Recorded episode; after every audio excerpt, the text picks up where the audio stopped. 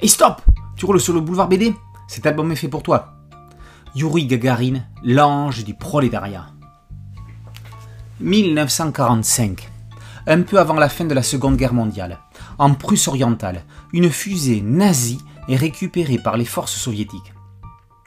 Il va falloir faire appel aux meilleurs ingénieurs pour l'analyser. Mois de mai, les Américains sont à la frontière suisse-allemande. Un certain Werner von Braun fait l'objet de toutes les attentions.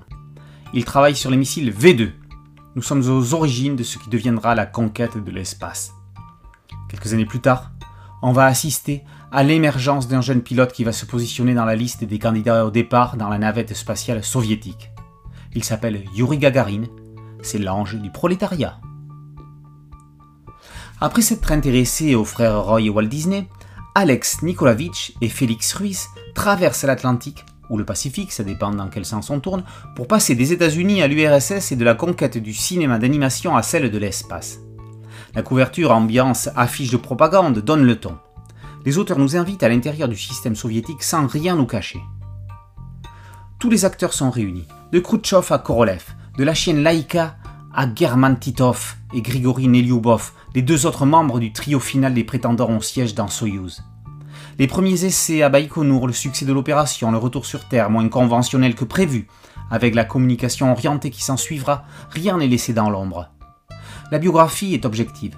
Gagarine, même s'il en est un, n'est pas présenté comme un super-héros.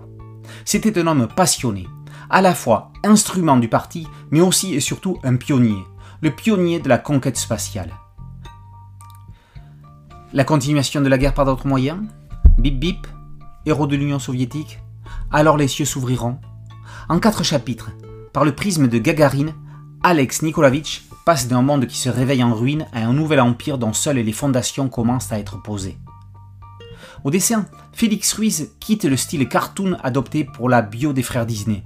Son trait prend un axe plus réaliste tout en restant dans une ligne claire à la Jacobs dans les visages. Pour le découpage, Ruiz reste dans une école comics, avec des fonds perdus, des personnages empiétant d'une case à l'autre. Les décollages de fusées sont époustouflants. On a l'impression d'y être, on en a des frissons. Les biographies dessinées sont l'une des spécialités maison des éditions 21 grammes. Martin Luther King, Nelson Mandela, Ernest Hemingway, le roi Pelé, Edward Curtis, Prince, Gandhi, les sujets étudiés sont de tous horizons.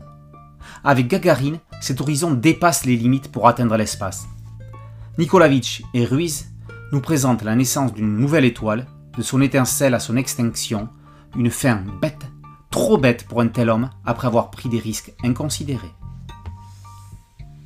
L'ange du prolétariat, une vie de Yuri Gagarin, par Nikolavitch et Ruiz, est paru aux éditions 21 grammes.